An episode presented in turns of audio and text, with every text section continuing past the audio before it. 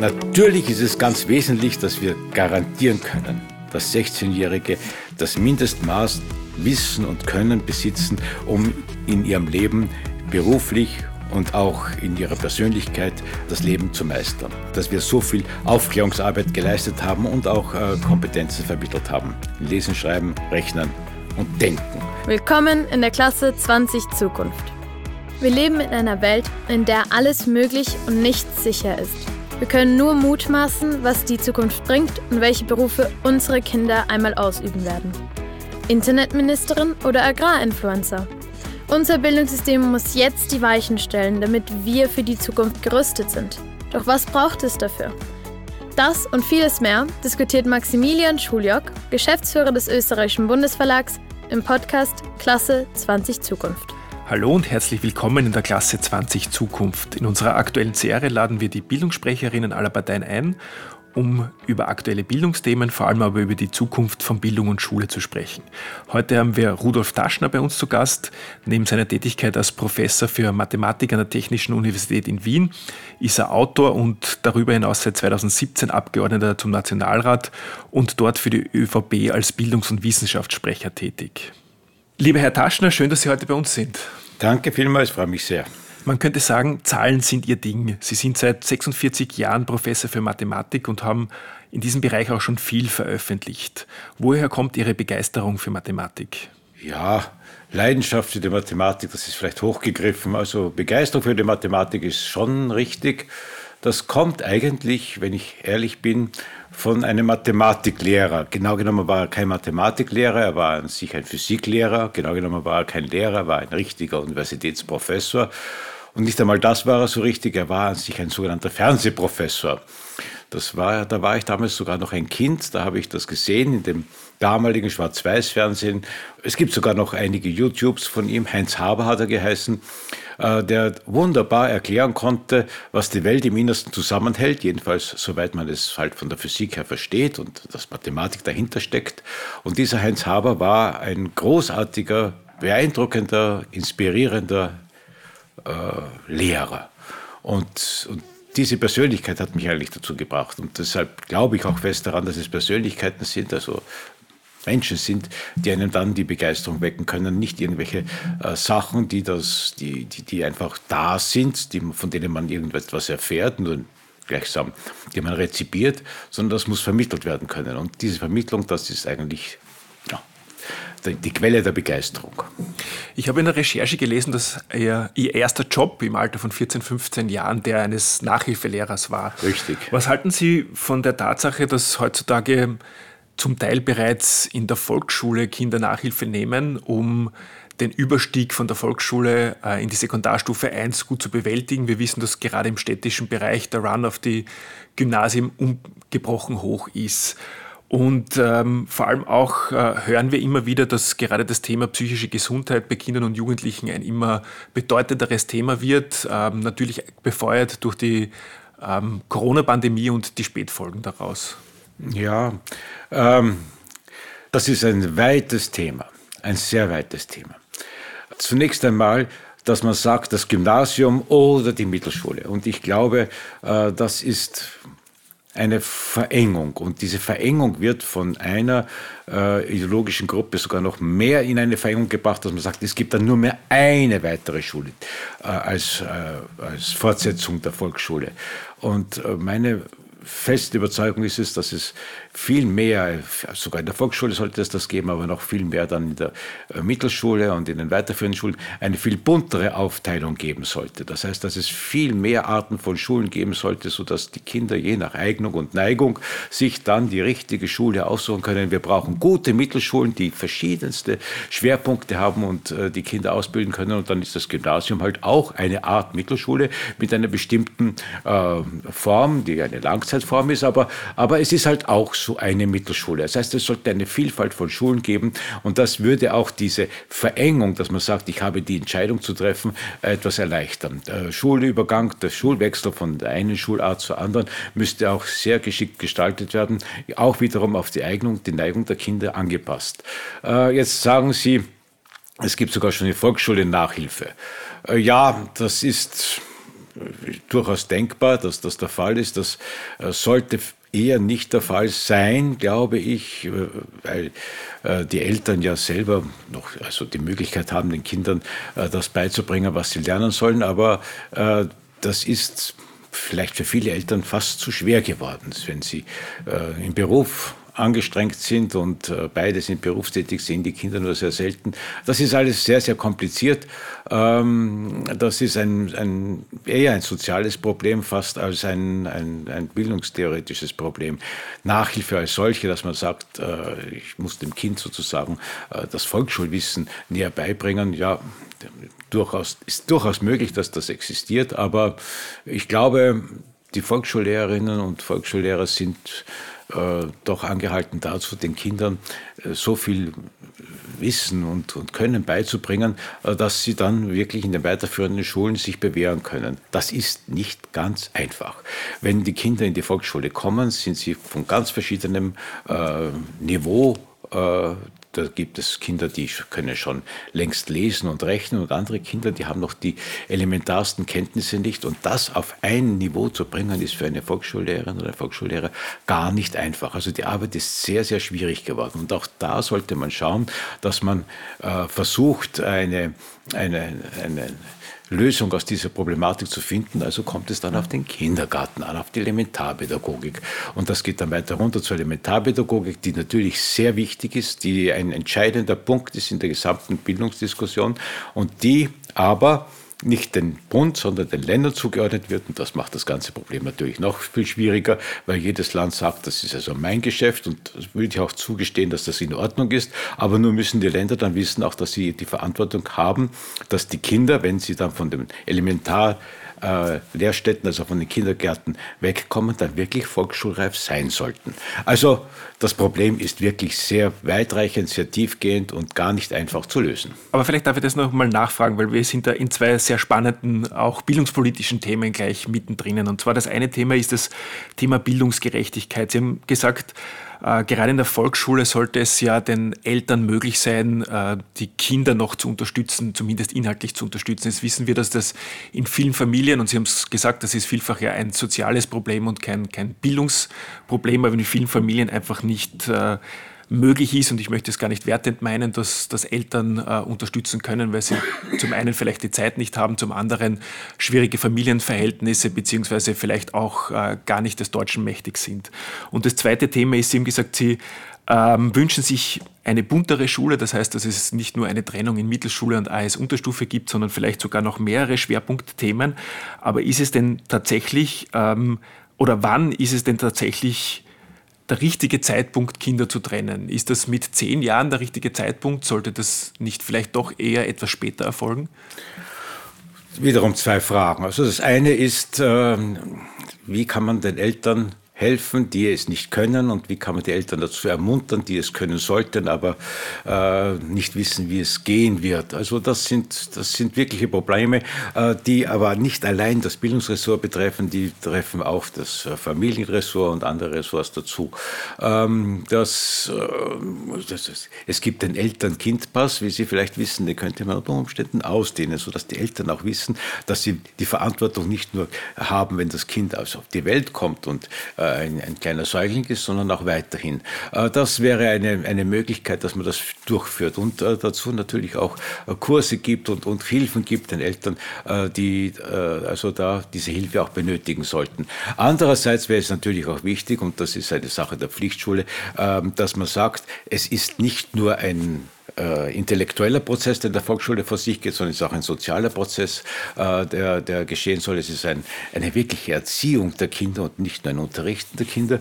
Und das können die Lehrerinnen und Lehrer allein nicht durchführen. Da brauchen sie äh, Personal, das dafür äh, geeignet ist. Also das wird auch versucht vom Ministerium zu machen. Aber wie gesagt, das ist ein Work in Progress. Das andere ist, was die verschiedenen Arten von Schulen betrifft ich will es so formulieren. Wissen Sie, äh, die Trennung. Ich kann mich erinnern, wie ich selbst in der Volksschule war. Ich war nach der vierten Klasse Volksschule heilfroh, heilfroh, dass jetzt etwas anderes kommt. Ich war wirklich heilfroh, es kommt jetzt etwas anderes. Es wird das Spiel wieder neu aufgespielt.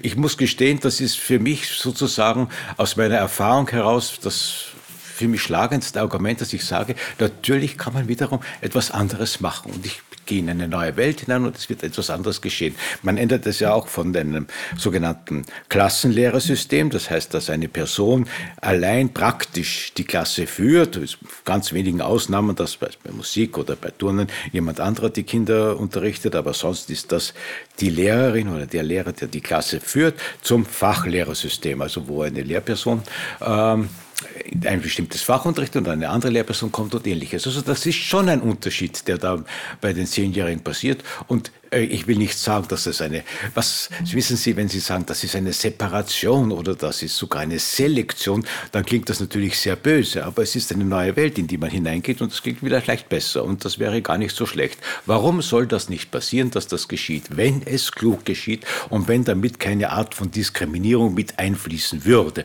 Und das sollte nicht sein. Es kommt auch darauf an, dass unsere Mittelschulen, die wir haben, nicht als die anderen schlechteren Schulen hingestellt werden, und das Gymnasium die eine wirklich gute wäre, sondern es kommt darauf an, dass man sagt, es gibt in verschiedene Arten von Schulen. Und Vielleicht das, ganz kurz nachfragen, wenn es klug geschieht, jetzt gibt es vor allem im städtischen Bereich, im urbanen Bereich, wenn man nach Wien schaut, tatsächlich Mittelschulen, in denen 100 Prozent der Kinder Migrationshintergrund haben. Glauben Sie, dass das eine kluge Selektion ist? Nein, das ist keine kluge Selektion. Aber wir waren jetzt vor kurzem in einer Mittelschule in der Feuerbachstraße, glaube ich, wenn ich nicht irre, äh, die also eine hervorragende Mittelschule offensichtlich ist, die, die ich gesehen habe. Es gibt durchaus Mittelschulen in diesem zweiten Bezirk, also durchaus in einem gemischt, gemischten Bezirk, äh, wo, wo, wo, Menschen verschiedenster Herkunftsländer äh, so zusammen äh, hier leben und das klappt, das funktioniert, das funktioniert manchmal. Das ist eine Frage natürlich auch der Organisation der Schulen und das ist eine Frage, äh, wie stellen sich die Schulen nach außen dar, dass die Eltern nicht sagen, in diese Schule kann ich mein Kind überhaupt nicht schicken und dann bleibt nichts anderes übrig. Ähm, sehr schwierig, sicherlich sehr schwierig, aber äh, dass man sagt, es gibt eine Art Restschule, das sollte einfach nicht der Fall sein. Das, das ist, das ist äh, äh, womöglich tunlichst zu vermeiden, dass das der Fall ist. Da haben Sie schon ganz recht. Aber wenn eine, wenn ich, für, ein, für die Eltern ist es ja so, natürlich soll eine Bildungsgerechtigkeit herrschen, aber für mein Kind doch noch das Beste. Und das ist eine vollkommen natürliche Angelegenheit. Und Sie können das betrachten, gerade in den Parteien, die für die Gleichheit, Bildungsgleichheit sind, sind die Entscheidungsträgerinnen und Entscheidungsträger dieser Parteien diejenigen, deren Kinder plötzlich in der besseren Schule sitzen. Ah, das ist aber interessant, natürlich. Und das ist selbstverständlich. Und ich würde es als Elternteil genauso machen. Für mein Kind will ich das Beste. Also kommt es darauf eigentlich an, dass alle Schulen ein Mindestmaß an Qualität besitzen, sodass man sagen kann, es ist jede Schule in einer gewissen Hinsicht die beste.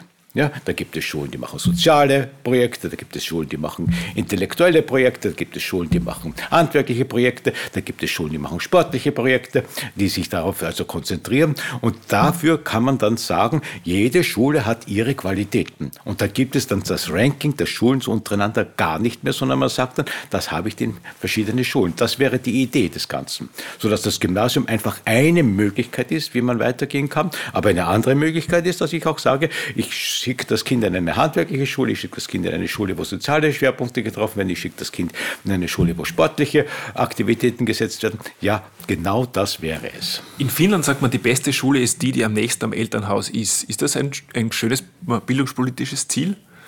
Wissen Sie, das äh, passt nicht ganz zusammen. Die Schule, die am nächsten beim Elternhaus ist, ist die Schule, wo die Eltern sozusagen die, die, Kinder hingeben. Aber woher weiß ich, dass es die beste ist oder dass es nicht die beste ist? Das verstehe ich nicht Weil das ganz. Ziel ist, dass alle Schulen gut sind. Ja, natürlich. Ja, das ist schon richtig. Das ist richtig. Es sollte, es sollte so sein. Aber würde ich so sagen, die Eltern sollten schon sagen, was kann mein Kind, was, was, wo sind die Talente meines Kindes, was spüre ich da, was da heraus? Und das kann sich natürlich auch ändern, nicht? Also es kann sich zeigen, dass das Kind plötzlich, plötzlich kommt man drauf mit 13, 14 Jahren, das Kind ist ja mathematisch begabt und ich habe das gar nicht gemerkt. Ja, dann gibt es die Durchlässigkeit. Dann muss ich also auf die Schule wechseln können, ohne dass es Schwierigkeiten gibt. Na klar, selbstverständlich. Die Durchlässigkeit ist eines der wesentlichen Punkte, die dabei sein müssten. Und das auch Kennenlernen von den Schulen. Schauen Sie, meine Idee wäre die, vierte Klasse, im Jänner zunächst einmal kommen äh, Eltern, Kinder und zum, zum Lehrer oder zur Lehrerin und da wird erörtert, ja, welche der weiterführenden Schulen wäre denn für den Lukas, wäre denn für die Margarete, wäre denn das die bessere Schule? Wohin könnten wir sie geben?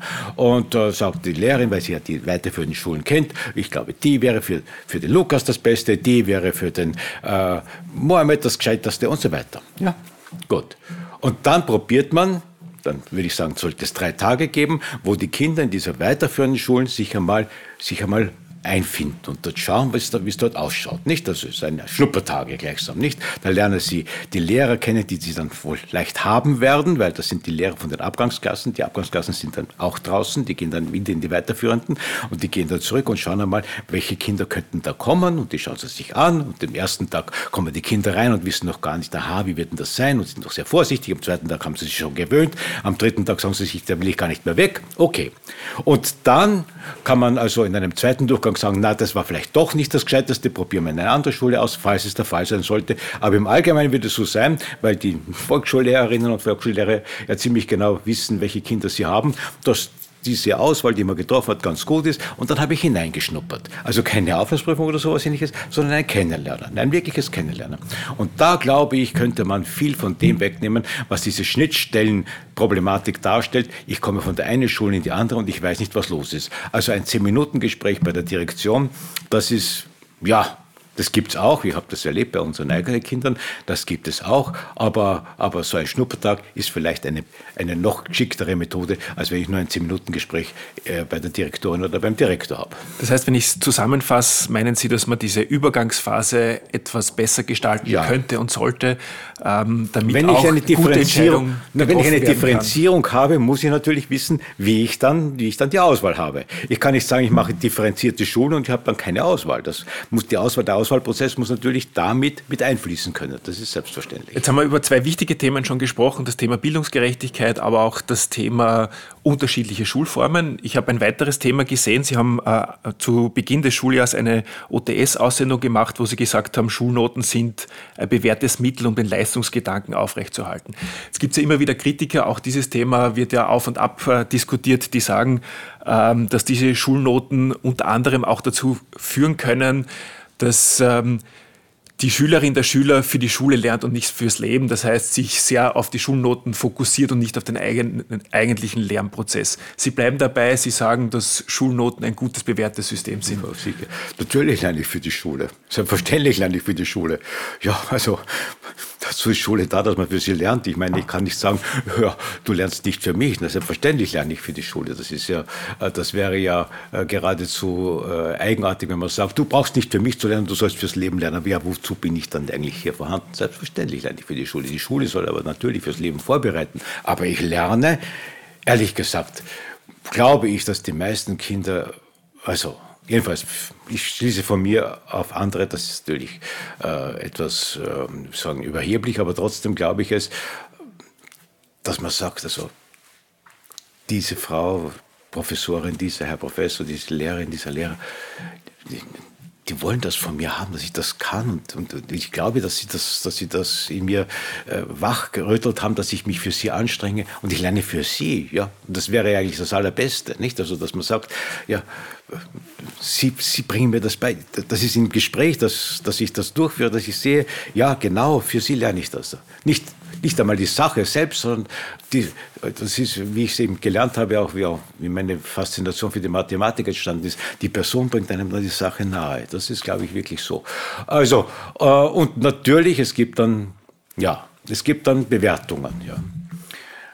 Wissen Sie, die Leute, die sagen, die Noten sind nicht gut, äh, glaube ich, äh, haben den Lehrern gegenüber ein Misstrauen. Ein Misstrauen, dass die überhaupt die Fähigkeit haben, zu beurteilen. Ja. Also macht seine, macht seine, macht seine äh, äh, alternative, so verbale Beurteilung und in dieser verbalen Beurteilung kommt dann eigentlich ein, wie soll ich sagen, ja, nicht konziser, sondern eher schwammiger Beurteilungsbogen heraus. Ja, ich weiß nicht, ob das das Geschickteste ist. Und ähm, die Note ist kurz, knapp. Die Eltern wollen natürlich Noten haben. Sie wollen wissen, wie steht denn mein Kind? Was ist denn das? Note ist klar. Nicht so eine verbale Beurteilung, das ist noch nicht klar. Ich habe nichts dagegen, dass man das dazu gibt. Selbstverständlich, das muss, das muss Noten, ich würde sagen, Noten gibt es auch. Wir geben auch Noten, ja. Wir schauen uns an, was das Kind kann, aber wir geben auch Noten, damit wir also hier sozusagen einen, eine, eine Leiter mit Sprossen haben und die Sprossen sind einfach da und dazwischen ist dann natürlich ein Leerraum. Das ist das, das Wesen bei Note, da gibt es einfach das ist diskret, ja. Eins, zwei, drei, vier, fünf. Ja. Und äh, das ist konzis und kurz. Und es wird auch nur eine Leistung benotet. Es wird kein Mensch benotet. Ja. Das ist auch entscheidend. Ich benote nur eine Leistung, die da ist, wo ich sage, da kann man verbessern. Da kann ich sagen, ja, das ist hervorragend. Da kann ich sagen, ja, da kann man noch ein bisschen polieren. Ja, das, äh, das sagt einem dann die Note. Die Kinder wollen auch Noten, komischerweise. Ja. Noten wollen die Bildungsexperten nicht, die sich so äh, bezeichnen, weil sie sagen, das ist alt und wir wollen ja was Neues haben, weil wir sind ja Wissenschaftler, wir wollen immer was Neues haben. Okay, soll sein. Aber Noten sind eigentlich gar nicht, das, also insofern äh, halte ich die Noten sind alt bewährt und ja, ich bin halt ein konservativer Mensch, der dem Altbewährten, wenn es gut ist, äh, noch seinen Raum lassen möchte.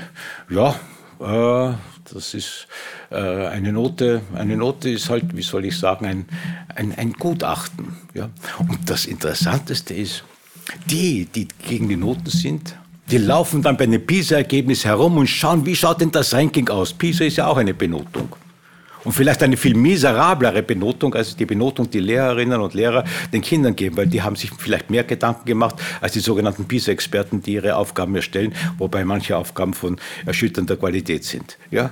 Noten werden von denen verachtet, die dann selbst im Ranking schauen, wo stehe ich und sind jetzt bei 529 oder bei 527 oder bei 523 Punkten, obwohl selbst PISA zugibt, dass diese Schwankungen völlig, völlig äh, uninteressant sind, das ist im statistischen Graubereich drinnen. Also, das ist, äh, wie soll ich sagen, das Eigenartigste derer, die die Noten verdammen, dass die auf die Rankings schauen wie verrückt. Es ist Zeit für eine kurze Pause. Um Sie noch besser kennenzulernen, habe ich ganz schnelle fünf Entweder-Oder-Fragen für Sie. Gerne aus dem Bauch heraus entscheiden. Sind Sie bereit? Ja, ja, gern. Dann geht's los. Bleistift oder Kugelschreiber? Leider Kugelschreiber. Theorie oder Praxis? Ich bin Theoretiker, leider. Geisteswissenschaften oder Naturwissenschaften? Künstler. Ausbildung oder Studium? Studium ist doch Ausbildung, oder irre ich mich da? Lesen oder Netflix? Wir lesen, viel mehr Fantasie beim Lesen. Dankeschön. Als äh, Regierungspartei gestalten Sie die Bildung in Österreich aktiv mit. Was würden Sie sagen, seit Sie in der Politik sind, seit 2017? Was ist gut gelungen? Worauf sind Sie stolz? Und wo hätte man aus Ihrer Sicht mutigere Wege gehen können? Ja, man könnte schon einige mutigere Wege gehen, habe ein paar Gedanken, die wir vielleicht auch irgendwann einmal äh, zu Papier bringen. Also ich habe vielleicht einige dieser Gedanken schon angedeutet, diese, Übergänge, der andere Gedanke, also äh, die Verschiedenartigkeit von Schulen, die Möglichkeit der Autonomie zu vergrößern. Es ist ja einig, Sie müssen bedenken, es ist äh, bei Fassmann doch einiges gelungen. Wir haben zum Beispiel bei den Mittelschulen es wieder zustande gebracht, dass es äh, Standard und Standard AHS, diese Leistung Leistungsniveaus gibt, dass man also äh, den Kindern gegenüber auch, wie soll ich sagen, äh, deren Eignungen und Neigungen gegenüber gerecht unterrichtet. Ja? Gerecht bedeutet nicht gleich, sondern gerecht bedeutet angemessen denen, dem, was man von ihnen erwarten kann, was man von ihnen fordern kann und wie man sie fördern kann.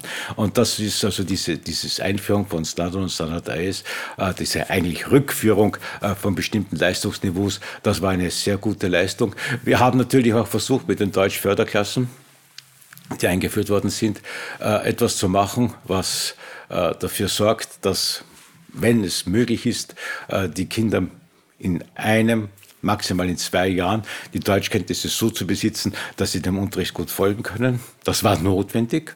Es wird immer bestritten von der anderen Seite, das sei nicht notwendig gewesen, aber es hat sich ja in der Zeit vorher gezeigt, dass es nicht gelingt, ohne Deutschförderklassen etwas durchzuführen. Ob die Deutschförderklassen optimal sind, das weiß ich natürlich nicht. Da will ich also hier keine äh, Urteile abgeben. Es könnte immer sein, dass das Bessere der Feind des Guten ist, aber sie waren jedenfalls sicherlich von Bedeutung.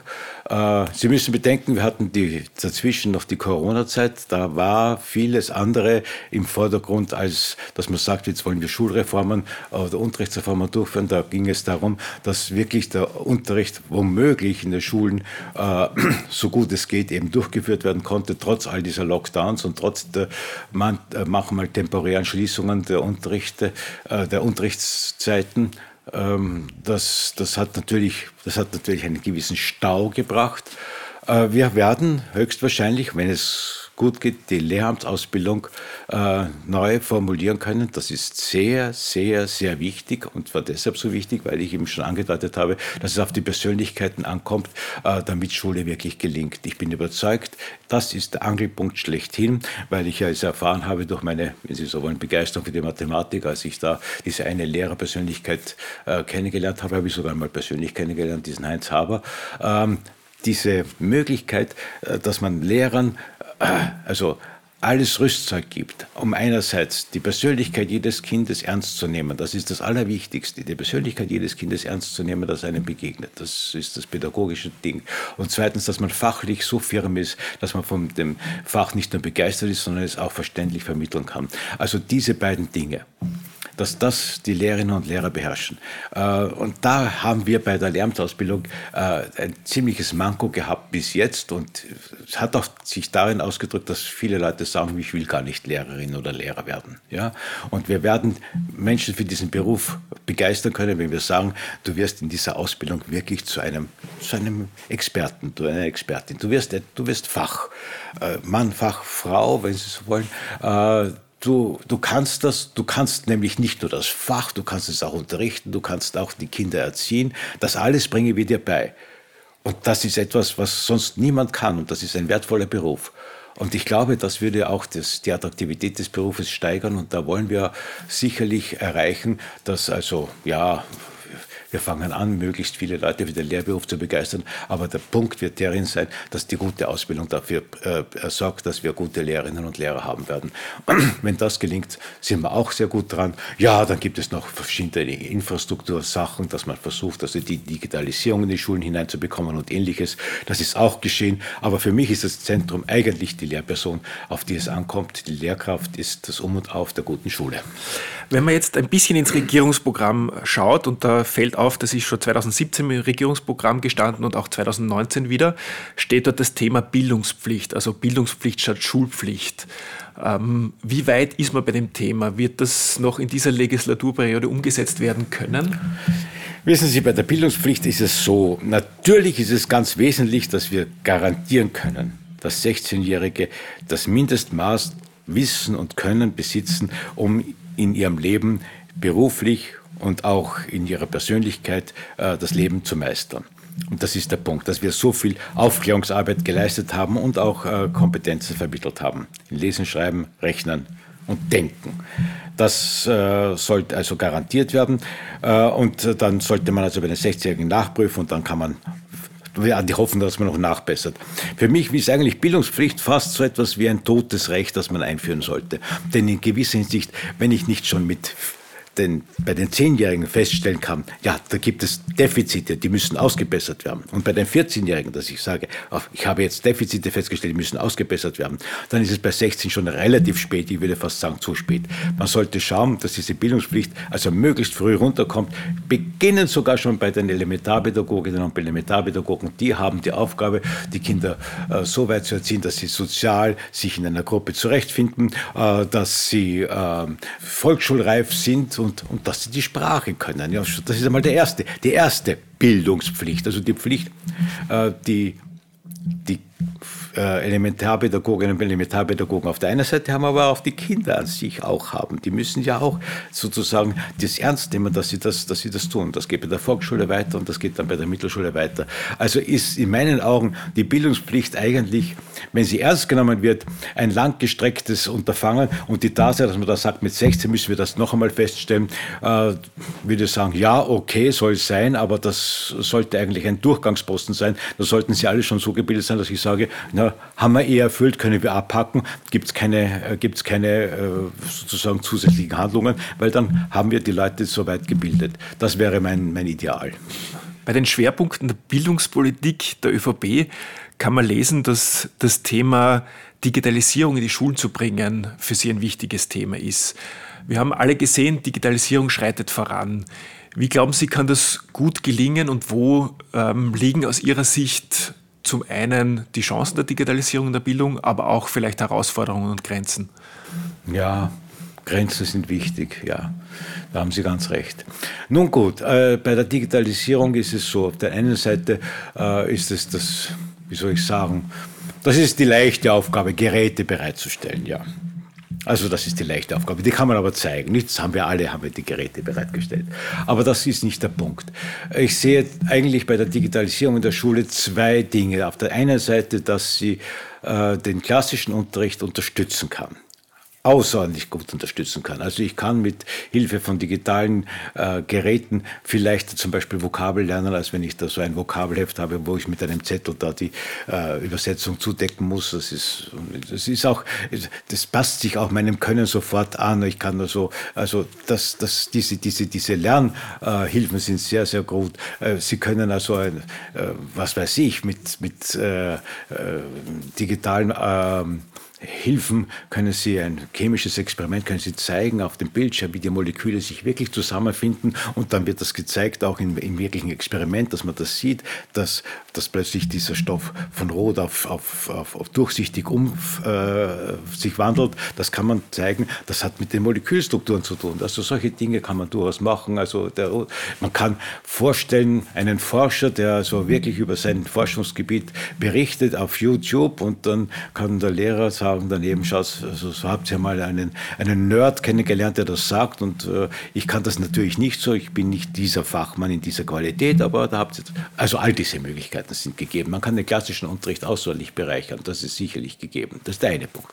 Der zweite Punkt ist die Digitalisierung als Gegenstand als solcher, ja, dass ich digital gebildet werde, ja, dass ich diese, äh, diese äh, Grundlagen kenne, dass ich weiß, dass ich weiß, was ist das eigentlich, was steckt hinter diesen Dingen, Ding, das ich da aufmache und da plötzlich herumflimmert, da stecken ja in Wirklichkeit Zahlen dahinter, nicht? Das ist ja ein digital, Digit ist die Ziffer, ja, also das ist, das ist 0 und 1, 0 und 1, lauter 0 und 1 und mit 0 und 1 wird das Ganze hergestellt und wie schaut sein, wie schaut sein Algorithmus aus? Was kann das machen? Also das muss auch gekonnt werden.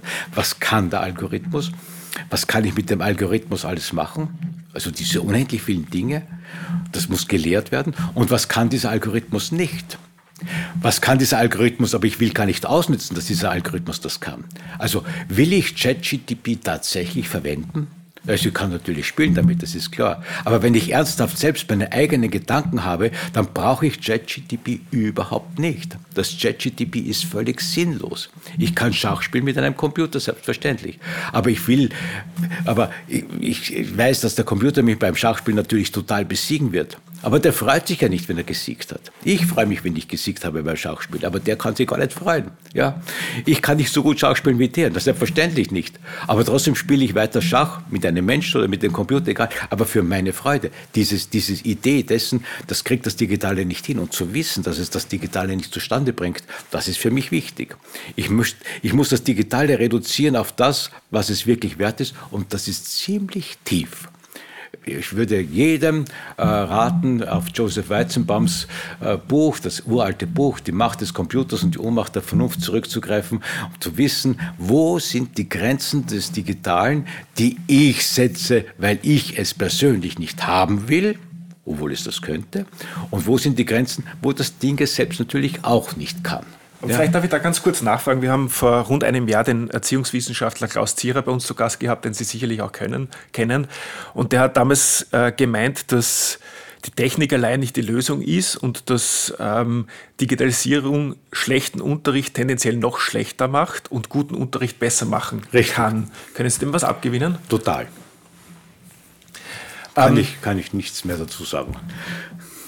Wir, wir beobachten zurzeit ein Phänomen, dass viele junge Menschen ähm, das Gefühl haben, sie müssen ihre Zukunft selbst in die Hand nehmen. Beispiel Klimawandel, weil sie das Vertrauen verloren haben, dass das unsere Generation, aber auch die Politik für sie lösen wird. Und sie sehen sich ganz, ganz oft als Teil der Lösung. Wir haben äh, Dinge wie Fridays for Future erlebt in den letzten Jahren und wir erleben eigentlich eine sehr engagierte junge Generation. Jetzt sind viele dieser Themen beim Klimawandel angefangen, ähm, vielfach noch kommen die noch zu wenig in, in äh, Lehrplänen oder in der Schule vor. Wäre es nicht wichtig, genau diese Trend- und Treiberthemen immer mehr in den Unterricht, in die Schule zu bringen und die Diskussion von der Straße in die Schule zu verlegen? Nein, die Diskussion gehört weder auf die Straße noch in die, noch in die Schule. Die Diskussion gehört in den politischen Diskurs hinein in die Schule. Äh, ich meine, wissen Sie, ähm, ich fürchte, dass diese Idee der jungen Leute, ja, wir müssen jetzt in die Mitte der Gesellschaft hineinkommen, ähm, äh, ja, das klingt am Anfang ganz gut. Das ist so ähnlich wie ich kann Klavier spielen, nur weil ich also die Tonleitern beherrsche. Ja, also da muss man schon ein bisschen tiefer gehen. Und da muss das Engagement, wenn man sich wirklich engagieren möchte, muss man doch, muss man doch in die Tiefe greifen und kann nicht sagen, ich bin engagiert, ich halte eine Tafel und jetzt habe ich gewonnen. Das ist zu wenig. Das ist zu wenig. Äh, mir kommt vor, man maßt sich etwas an, ohne dass man weiß, dass diese Anmaßung unter Umständen äh, viel mehr, viel mehr äh, Substanz braucht, als man selber zu liefern hat. Also vor dieser Gefahr möchte ich warnen. Aber das klingt natürlich sehr altvaterisch und verkehrt, aber, aber trotzdem glaube ich, dass ich da in dieser Hinsicht recht habe. Ähm, alle Engagements der jungen Leute, äh, ja, bravo und gute Reise, aber dann bitte engagiert euch dann so, dass ihr wirklich in die Sache tief hineingeht und euch wirklich erkundigt, was ist Sache selbst. Ja, und könnte das nicht eine das, Aufgabe der Schule sein? Genau das ja, zu das ist Aufgabe der Schule. Das, das wäre die Aufgabe der Schule, genau da hineinzugehen. Aber dann werden die Leute sagen plötzlich, aber das ist jetzt Fahrt. Ja, es ist aber nicht Fahrt, sondern das ist wirklich Anstrengung, dass man das macht. Herumzulaufen auf der Straße, das ist noch leicht. Aber sich Gedanken zu machen, das ist schon schwerer. Denken ist wirklich eine schwere Aufgabe. Und das, das, äh, und da, da glaube ich, da glaube ich, ist es wie in den alten Generationen, da gibt es welche, die da gerne mitmachen und welche, die sagen, so weit will ich mich gar nicht anstrengen, dann lasse ich es lieber bleiben. Ja, durchaus, durchaus erlaubt. Also es gibt Leute, die sagen, also da, so weit will ich mich nicht anstrengen, will ich auch zugestehen, dass das der Fall ist, aber dann bitte redet auch nicht. Also da bin ich in der Hinsicht ein bisschen, wie soll ich sagen, skeptisch.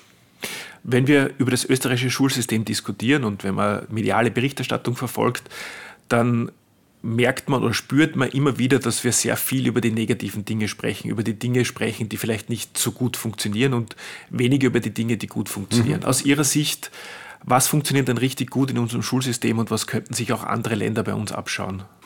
Ja, was bei sich bei unserem Schulsystem gut funktioniert, ich glaube, es gibt schon eine Tradition des österreichischen Schulsystems. Früher, das muss man, muss man sagen, also die österreichische Schule war in der Zwischenkriegszeit, also zwischen 1918 und 1939 in der Zwischenkriegszeit, war das eine sehr gute Schule. Sie waren in dem tschechischen System, war es, waren, waren die österreichischen Schulen, galten als die besten der damaligen Zeit. Ja.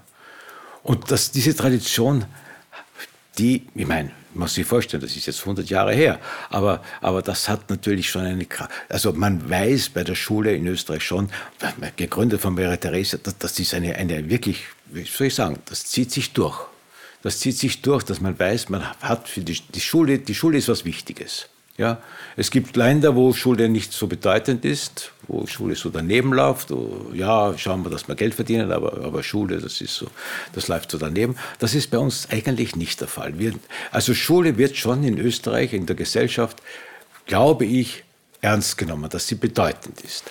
Und das Zweite, und worauf es wirklich ankommt, ist, dass die Lehrerschaft, dass die Damen und Herren, die Lehrer sind, wissen, dass sie eine große Verantwortung haben. Das wird, glaube ich, auch wenn die Lehramtsausbildung verbessert werden kann, aber das, das glaube ich, wissen Sie schon, dass Sie schwer, dass Sie Verantwortung tragen für die Zukunft äh, der Kinder.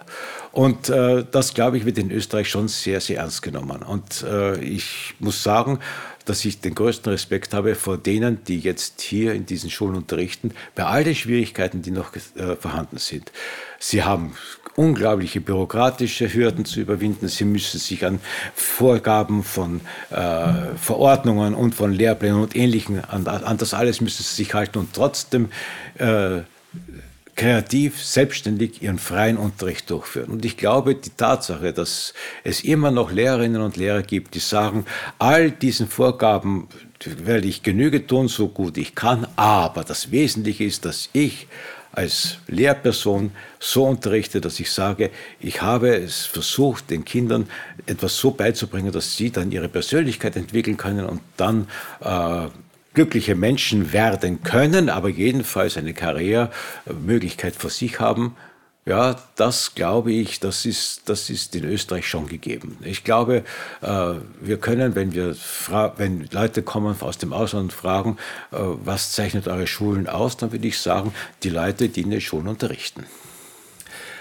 Lieber Herr Professor Daschner, wir kommen schon langsam zum Ende und wir stellen jedem Podcast-Gast am Schluss noch drei Fragen. Das sind immer dieselben Fragen, die darf ich natürlich auch Ihnen stellen. Gibt es aus Ihrer Schulzeit ein Schulbuch, das Ihnen besonders in Erinnerung geblieben ist? Sie sind ja selbst auch Schulbuchautor gewesen, also Sie kennen äh, das Geschäft ein wenig. Ja, kenne ich, ja. Ein Schulbuch, das besonders in Erinnerung geblieben ist. Ja, äh, Geschichtsbuch war schon, Zeitenvölker und Kulturen hat das geheißen, war nicht so schlecht, war nicht so übel. Pah, der Lateinbuch war gut, war gut. Karl Schuster, Latein, das war, war gut aufgebaut, also so klug gemacht. War schon, also ich habe Mathe schon gespürt. Mathematikbücher, Unterstufe Laub war sehr gut, war wirklich äh, raffiniert gemacht. Also ich habe sogar, also muss sagen, ich habe es dann später auch verwendet, dann, als ich selber Schulbücher geschrieben habe, tolle Beispiele sind erfunden worden. Ja, also, also einige kenne ich, ja. Es gibt in Österreich unglaublich viele Menschen, die sich tagtäglich dafür einsetzen, dass gute Bildung gelingen kann. Äh, das sind Lehrerinnen, das sind Schülerinnen, das sind aber auch Eltern, das sind auch Leute, die in Institutionen tätig sind. Wir nennen sie gern Bildungsheldinnen. Wer ist denn für Sie ganz persönlich eine Bildungsheldin oder ein Bildungsheld? Ein Bildungsheld. Also, das ist hochgegriffen, wissen Sie. Das Wort Held ist hochgegriffen. Äh, wenn Könige befehlen, dann haben Kerner zu arbeiten, sagt Schiller, nicht? Also Held. Äh, es ist, muss ich gestehen, ich, ich habe einige Volksschullehrer kennengelernt, die also Unglaubliches leisten. Unglaubliches leisten. Kenne einige Volksschullehrer, die Unglaubliches leisten. Sie sind, die Volksschullehrer, das ist, also die sind für mich eigentlich, ja, die, die schätze ich sehr hoch ein. Mittelschullehrer also, und Gymnasiallehrer. Wissen Sie, Gymnasiallehrer, also ich war selber, habe mal selber unterrichtet, ich weiß ungefähr, wie das geht. Ja, da hat man die, da hat man da hat man es fast leichter. Ja, also ich würde sagen, ja, ich kenne eine Volksschullehrerin, die, die ich sehr, sehr schätze, ja. ja. Unser Podcast heißt ja Klasse 20 Zukunft. Wenn Sie an die Klasse 20 Zukunft, an die Klasse, die Schule, äh, die Bildung von morgen denken, wie würde die aussehen in Ihrer Vision? Die Bildung von morgen. Die Bildung von morgen. Ah. Ja, also ich kann, Sie meinen, ich kann träumen. Sie können träumen. Ich kann träumen. Wissen Sie, das beste Bildungssystem, das war höchstwahrscheinlich zur Zeit des alten römischen Reiches, wo ein Lehrer so ein paar ganz wenige Kinder hatte und mit ihnen, mit ihnen also da über Gott und die Welt nachgedacht hat. Völliger Freiheit. Ja.